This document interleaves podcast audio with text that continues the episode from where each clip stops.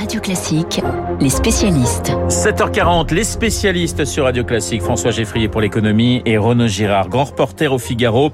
L'international et ce déplacement d'Emmanuel Macron hier en Ukraine avec à ses côtés le chancelier allemand, le premier ministre italien et le président roumain. Bonjour Renaud. Bonjour. Est-ce qu'il y a une image, une phrase que vous retenez de ce déplacement? Oui, la principale phrase que je retiens de ce déplacement, euh, c'est celle d'Emmanuel Macron qui dit euh, je souhaite que l'Ukraine l'emporte.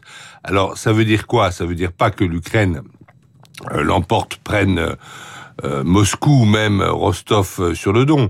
Ça veut dire que l'Ukraine récupère son territoire et sa liberté et sa souveraineté sur son territoire qu'a envahi la Russie sans aucune raison valable le 24 février 2022. Est-ce que c'est la fin du, du, malentendu, si je puis dire, entre Volodymyr Zelensky et Emmanuel Macron? On se rappelle des mots d'Emmanuel Macron disant il ne faut pas humilier la Russie.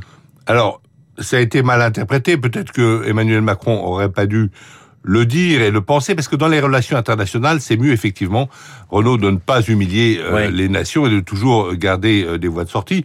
Par ailleurs, euh, je crois que Emmanuel Macron a eu raison de garder la porte ouverte à la diplomatie avec Vladimir Poutine, mais il faut quand même se rappeler que la France, dès le départ, a versé, a livré des équipements militaires à l'Ukraine, qu'elle va livrer six canons euh, César supplémentaire. supplémentaire, alors que ce sont des duels d'artillerie. Hein, qui la guerre d'aujourd'hui, c'est vraiment des duels d'artillerie. Et donc, ce canon euh, apporte un plus. Et d'ailleurs, ça a été souligné par le général en chef de l'armée ukrainienne, si bien que l'artillerie de pointe française, eh bien, euh, la France en a livré un tiers de ses capacités déjà à l'Ukraine, parce que euh, 12 canons sur 36 que nous avions.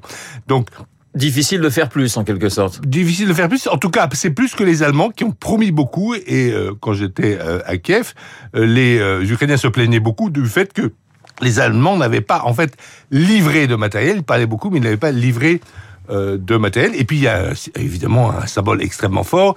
C'est toute l'Europe qui se déplace, si vous voulez. C'est les pays fondateurs, la France, la France, l'Allemagne, qui se déplacent en même temps. Et là, je pense que Emmanuel Macron a fait son travail de président de l'Union européenne, ce qu'il est jusqu'à la fin du mois de juin. Alors justement, euh, en parlant de l'Union européenne, il y a cette demande d'adhésion de l'Ukraine à l'Union européenne, une demande d'adhésion immédiate. Ça veut dire quoi très concrètement, Renaud?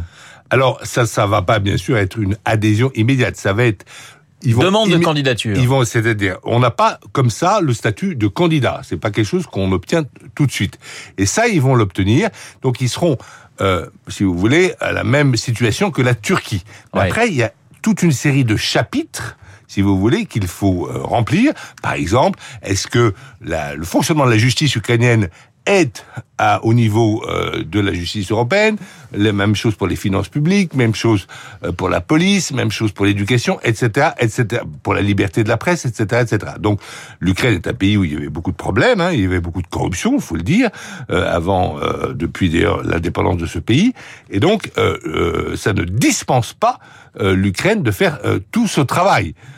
et d'ailleurs, on ne pourrait pas euh, en fonction des traités, c'est-à-dire les traités qui régissent l'Europe, c'est-à-dire le traité de, Lisbonne, on ne pourrait pas faire venir immédiatement euh, l'Ukraine euh, dans l'Union européenne parce que ces différentes étapes sont constitutionnelles, sont dans le traité. Et d'ailleurs, on parle d'une décennie, voire deux décennies, avant d'imaginer peut-être l'Ukraine rentrer dans l'Union européenne. Hier, Emmanuel Macron a demandé à Moscou de laisser les Nations unies exporter le blé ukrainien. Est-ce que le, le, le, Kremlin restera sourd à cette demande? Et comment jugez-vous cette demande d'Emmanuel Macron? Je pense que c'est une initiative très intelligente. Il s'agit donc de faire un corridor entre Odessa et le Bosphore pour exporter les céréales ukrainiennes. Vous savez que l'Ukraine euh, nourrit à peu près 400 millions de personnes à travers le monde. Euh, il y a eu d'ailleurs une visite du président sénégalais Macky Sall à Moscou euh, pour faire infléchir la position russe. Et euh, euh, la Russie a confiance dans l'ONU. L'ONU a d'ailleurs joué déjà un rôle favorable dans cette guerre, puisqu'il y a eu euh, l'exfiltration euh, des, des, des, habitants et des combattants euh, d'Azovstal, vous vous souvenez, à Mariupol. Et donc, je pense que c'est tout à fait jouable. Dire les Russes ont, euh, ont répondu assez favorablement à cette offre.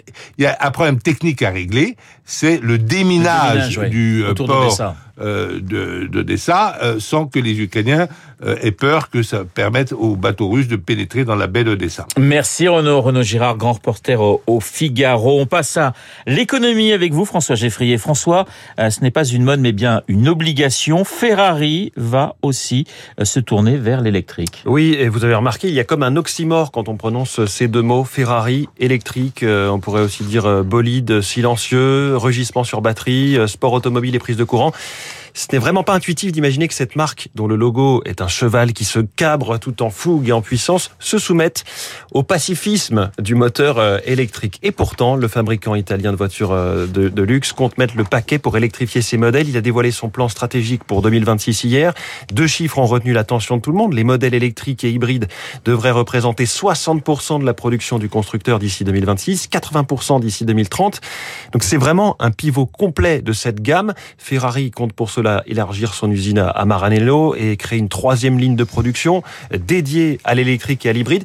C'est d'autant plus rapide, voire spectaculaire, que la toute première Ferrari électrique ne sortira qu'en 2025. Est-ce que le plaisir de conduire sera au rendez-vous, François? Vous avez euh, parfaitement compris l'enjeu pour cette marque, continuer à garantir des émotions pures au volant. Alors voici ce que dit l'un de ses dirigeants, Enrico Galliera. La première voiture entièrement électrique de Ferrari sera à 100% sportive. Nous allons développer une voiture qui procurera les mêmes émotions que quand vous conduisez une Ferrari traditionnelle. Intéressant déjà de voir que lui-même fait la différence entre les Ferrari et les Ferrari électriques. L'accélération y sera, précise-t-il, si vous avez déjà conduit une voiture électrique, même des plus basiques, vous savez que ce n'est pas une difficulté. Donc on peut imaginer que là, vraiment, on sera euh, plaqué contre son siège et que la Ferrari va bondir quand on enfoncera la pédale pied au plancher. Le son y sera aussi, ajoute Enrico Galliera, un son authentique pas un son factice. Hein. Ce sera pas comme, euh, vous savez, sur les Renault Zoé, ces sons qui sortent de haut-parleurs et qui donnent un peu des allures de vaisseau spatial, le design euh, mis à part. La vérité, c'est que Ferrari est en retard. Hein. Je vous le disais, première Ferrari 100% électrique en 2025. Ferrari aujourd'hui ne compte que quatre modèles hybrides. Elle est vraiment mise sous pression par la réglementation européenne adoptée la semaine dernière. On avait appris d'ailleurs quelques jours après qu'un amendement Ferrari avait été adopté prévoyant une sorte de régime de faveur pour les constructeurs qui vendent moins de 10 000 véhicules neuf par an et qui leur permet de continuer à faire pour quelque temps des véhicules thermiques.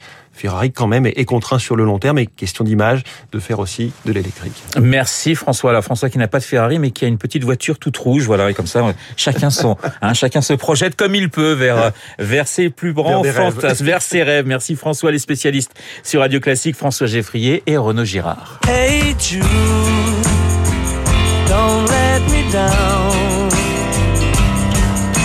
have found her. Now go and get her. Les Beatles et la voix de Paul McCartney, Sir Paul, qui fêtera ce week-end, figurez-vous, ses 80 ans. Bel âge hein, pour un ex-scarabée. Évidemment, le journal imprévisible et Marc Bourreau ne pouvaient pas ne pas lui rendre hommage. Marc, sa guitare et un aller simple pour Liverpool, c'est dans une poignée de secondes.